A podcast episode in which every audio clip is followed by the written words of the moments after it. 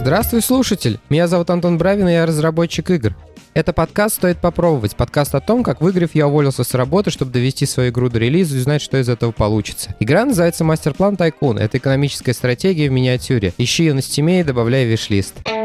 Знаете, у нас в Ульяновске есть традиция. Каждый год, летом, в Ульяновске проходила конференция, назывался ULCamp. Суть ее в том, что каждое лето очень много людей собиралось вместе на берегу Волги на несколько дней. И там мы жили в палатках и в целом весело проводили время. Насколько я знаю, в пике это мероприятие достигало полутора-двух тысяч человек. Когда я рассказываю об этом, я обычно говорю, что это маленький айтишный Вудсток на берегу Волги. И традиция была классная, пока не наступил ковид. По всяким нормам и прочим надзорам было запрещено устраивать подобные мероприятия. И вот их два, по-моему, года подряд не было. И пока была эта пауза, к сожалению, организаторы, которые которые занимались этим мероприятием, разбежались кто куда, и ниша осталась свободной. Но мы очень любим эту традицию, поэтому в этом году идет аж борьба за то, кто э, станет наследником того самого великого улкэмпа. Ближайшая конференция называется Summer Camp, он будет уже в конце этой недели. Я не буду вас агитировать э, врываться туда, покупать билеты, потому что все билеты уже проданы. И так как я большой любитель этой нашей волжской традиции, а также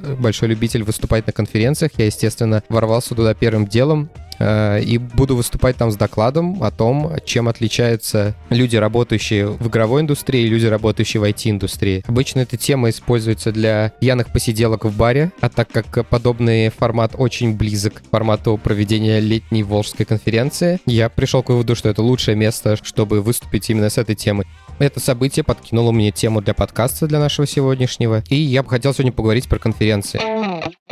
Мне очень нравится ходить на конференции, мне очень нравится выступать на конференциях. У меня на это есть своя пачка причин. Также я слышал множество позитивных, негативных отношений к этому делу. И сегодня обо всем этом я бы хотел поговорить. Давайте начнем с более обширного кейса. Это то, зачем ходить на конференции как э, посетитель. Потому что на самом деле это нередкий вопрос, который я слышу. И у меня есть подозрение, что просто люди не не понимают ценности на самом деле, которые несут такие мероприятия. Но даже если они понимают эти ценности, то они не понимают, зачем эти ценности им самим нужны. Итак, большинство думает, что на конференциях самое главное это доклады. И я скорее бы поспорил с этим утверждением, чем согласился с ним. Доклады, естественно, нужны. Доклады это такой хребет конференции, примерно как ведущий на корпоративе. Все становится лучше, если есть расписание и порядок. Кому могут принести доклады безусловную пользу? Это, конечно же, жунам. Это те люди, которые только начинают свой путь э, в индустрии, они не очень понимают, из каких кирпичиков состоит вот это здание, в котором мы все вместе живем. Посещая тот или иной трек, они постепенно, потихоньку начинают эти кирпичики в свою картину мира вставлять. Можно сказать, что тот же Джун может спокойно почитать бесплатно те же статьи там на Хабрин, DTF или еще где-нибудь, но мы говорим про то, что конференция — это в первую очередь модерируемый контент. Организаторы конференции всегда пытаются сделать программу, отражающую текущее состояние рынка. Они пытаются складывать эти доклады в какой-то нарратив, нарратив. Ребятам постарше, медлам, там, может быть, синером или около того, линейка докладов может быть полезна с той точки зрения, чтобы посмотреть, в какую сторону движется индустрия. Любое такое событие — это некоторое отражение состояния рынка, потому что редко люди рассказывают о том, что они узнали там 7 лет назад. Все хотят более-менее актуальными данными поделиться, поэтому за редким исключением на конференции вы услышите то, что было актуально, по крайней мере, в течение последнего года. Но самое главное, для чего проводятся такие мероприятия, это нетворкинг. Давайте возьмем простой кейс. Э, у нас есть программа докладов сформированная, там технологическом треке один доклад про ECS. То есть после этого доклада наверняка вокруг спикера создастся кольцо ребят, которые занимаются этим именно сейчас. И это та самая ситуация, когда вы находите единомышленников по какой-то конкретной теме, а доклад стал просто стартом для этого общения. И если абстрагироваться от докладов, то практически все остальные активности — это чистой воды нетворкинг, это разработчики, показывающие свои игры, это паблишеры, показывающие то, что они издают или ищущих а, новые таланты. И в этом месте всегда можно найти того, с кем можно обсудить то, что вас волнует в данный момент. Например, одно из моих любимых занятий — это ходить по шоу-кейсам игр. Естественно, я не, не завожу разговор с каждым встречным.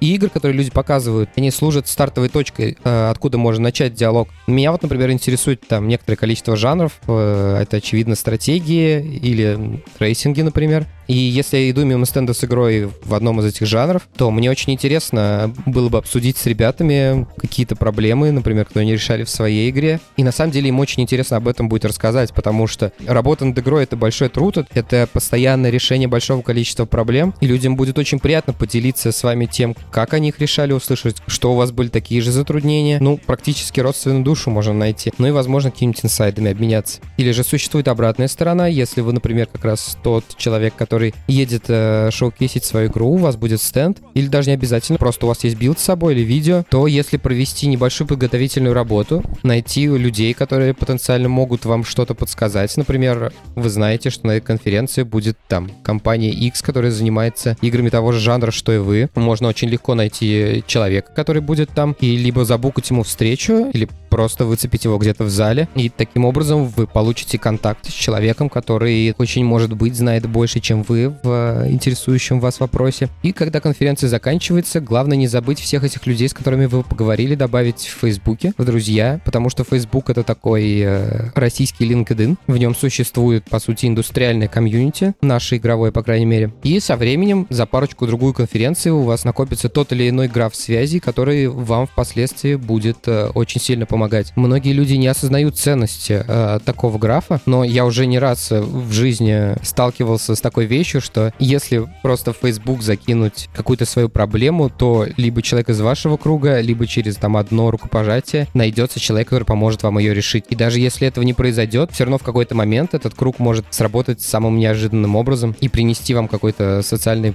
профит, которого вы не ждали и который сложно предугадать. Это самая большая ценность для меня и в конференциях, именно вот э, новые знакомства, поддерживание старых и вот то, что называют нетворкингом. Но это еще не все. Теперь мы вступаем на такую сомнительную сторону э, посещения конференций, но обычно они связаны все-таки не с сотрудниками, а, как ни странно, с их работодателями. И очень похоже на то, что это именно российская придумка. Первый поинт тут в том, что частенько поездка на конференцию расценивается как награда. И тут э, обоюдоострая такая проблема, потому что и работодатель, и сотрудник считает, что поездка на конференцию в этом случае это как э, корпоративный выезд в аквапарк. Тебя довезли туда, ты там повеселился, набрал мерча, тебя довезли обратно, ты за это ничего не заплатил, и на этом все. Ну, меня такой подход только грустить заставляет, потому что, как я и сказал раньше, главная ценность это все-таки нетворкинг, потому что иначе, ну, тогда зачем это все? Можно просто на корпоративный выезд съездить на несколько дней. Будет примерно так же, может даже и дешевле, непонятно. Также существуют случаи, когда работодатель просто препятствует посещению конференции своими сотрудниками. Буквально я когда-то давно-давно работал в компании, где нам разрешали ходить на конференции, но сказали, чтобы мы это время отрабатывали. То есть, если конференция проводится в будний день, мы уходим с работы, эти часы мы потом должны будем отработать. И многие не пошли чисто из-за этой причины, потому что для них ценность вот этих там 8 часов была гораздо выше, чем посещение конфы. Ну и бывают совсем черные случаи, когда работодатель э, просто запрещает э, своим сотрудникам посещать конфы из-за того, что они там могут найти работу. И я множество раз слышал эту историю. Какая-нибудь провинциальная студия, которая платит 40 тысяч рублей своим сотрудникам, боятся, что они сейчас поедут в Москву, знают, что там зарплаты какие ого-го у людей, и обязательно приедут обратно и уволятся, и найдут другую работу. Но это совсем какая-то очень гнилая позиция, как будто люди сидят э, в офисах и не знают, сколько они стоят, сколько платят на рынке, ну, то есть это очень смешно. В последнее время это как бы начало пропадать, но как бы все равно такое проскакивает иногда. Но это не все возможные варианты посещения конференции, на них можно также и выступать. И это, скажу я вам, вообще отдельный мир. Дело в том, что многие компании очень любят, когда их сотрудники выступают на конференциях, они их к этому подталкивают. Если э, компания понимает ценность, зачем ей это надо, порой даже приходится людей уговаривать, как-то мотивировать на то, чтобы они сделали доклад. В чем вообще тут польза выступающему? Самое первое — это ценности для компании, от лица которой вы выступаете. Обычно их две. Первое — это выступление для подкрепления HR-бренда. Чем больше человек выступает, если у него это еще хорошо получается, так вообще прекрасно, тем более запоминающимся будет бренд компании, и когда новый человек приходит смотреть стенку с вакансиями и видит там три названия, которые он не знает, и четвертое, которое он о чем-то слышал, видел, может, парочку выступлений от лица этой компании, то это просто сработает так, что он как минимум сначала обратит свое внимание на уже знакомый бренд. Ну и второй point, если у вас студия занимается аутсорсом, то это поиск клиентов. Когда я занимался VR, и как раз когда начал выступать с этим, люди попадали там каким-то образом на мой доклад, они узнавали, из какой я компании, даже если их не особо интересовали заказы в, в области VR, они все равно видели, что э, компания занимается какими-то новыми технологиями, у них это откладывается, это очень хорошо влияет на бизнес. Я вот с докладами про виртуальную реальность и от лица той компании, где работал, не выступаю, наверное, уже лет пять, но я периодически пересекаюсь с ребятами, и они мне говорят, что иногда эхо до сих пор докатывается. То есть говорит, о, вы та самая компания, которая пять лет назад VR делала. Удивительно дешевое привлечение лида. Также выступления на конференциях очень помогают такой штуке, как развитие селф-бренда. Об этом я когда-нибудь запишу отдельный выпуск, но если вкратце, то чем у вас сильнее селф-бренд, тем вам легче найти работу, легче найти инвестора, легче найти издателя, легче найти сотрудников себе в компанию. Тут э, логика точно такая же, как и с HR-брендом. Соискатели или те люди, которые вас оценивают э, каким-либо образом они сортируют вас по узнаваемости. Это первичная сортировка. А потом уже смотрят на ваши достижения и прочие вещи. Следующая часть, одна из моих любимых, это инсайды. Дело в том, что организация конференции устроена так, что на них есть несколько треков, посвященных какой-то теме. Этот трек готовит какая-то либо команда, либо компания, либо какой-то конкретный человек. И в его задачу входит э, не только найти докладчиков, а также привести их, накормить, спать, уложить, потом разбудить, убедиться, что они выступили, а после того, как они выступили, накормить их так, чтобы они были счастливы приехать к вам еще раз, потому что искать докладчиков — это сущий ад на конференцию. И все это происходит обычно организованно, и это значит, что у вас на самом деле будет достаточно много времени, чтобы пообщаться с людьми, которые выступают на вашем же треке, а может даже на всей конференции. Грубо говоря, это некое эксклюзивное время, которое у вас есть по той преференции, что вы докладчик. И на таких ивентах, собственно, можно много чего нового, интересного узнать. Это может даже не связано с игровой индустрией, вообще ни с чем не связано. Мне несколько историй рассказывали в барах, которые абсолютно точно не под запись, но которые произвели на меня большущее впечатление. Ну и самая приятная часть, конечно же, том, чтобы выступать на конференциях, это то, что у вас бесплатный билет на эту конференцию вам не надо за нее платить. Пару раз мне даже жену удалось протащить. Вот такие были добрые организаторы. Вот такой у меня получился список. Надеюсь, мне удалось убедить вас в том, что участвовать в конференциях это классно, выступать на них еще круче. И это очень приятное, правильное и полезное времяпрепровождение. Но если вы считаете, что там все куплено, там одни доклады, где вам пытаются впарить всякую лабуду, обязательно приходите в телеграм-канал этого подкаста или в группу ВКонтакте. И в комментариях к этому выпуску обязательно расскажите о той конференции, которая заставила вас так плохо думать обо всей этой индустрии. На этой неделе поделюсь, как у меня опять книга. Буквально вчера закончил читать. Автор Мэри Лиссарет. Книга называется «Коллапс. Случайное падение Берлинской стены». Собственно, тут в названии примерно все и сказано. Это исторический нонфикшн о том, как э, была пробита дыра в э, Берлинской стене. Ну, фигурально выражаясь, конечно. Книга поразительная на самом деле. Я слушал аудиоверсию, ее озвучила Татьяна Фельгенгауэр. Если кто не знает, это один из журналистов «Эхо Москвы». То есть, э, не знаю, признали ее иноагентом, нет, я не слежу. Так что, если да, то как будто бы я об этом сказал. Поэтому, если позвали озвучивать либеральную журналистку, возможно, книга немножко однобокая, но, тем не менее, она абсолютно точно впечатляющая. В ней описываются события, предшествующие падению Берлинской стены, и почему это произошло. И самое удивительное в том, что никто не думал, что это произойдет.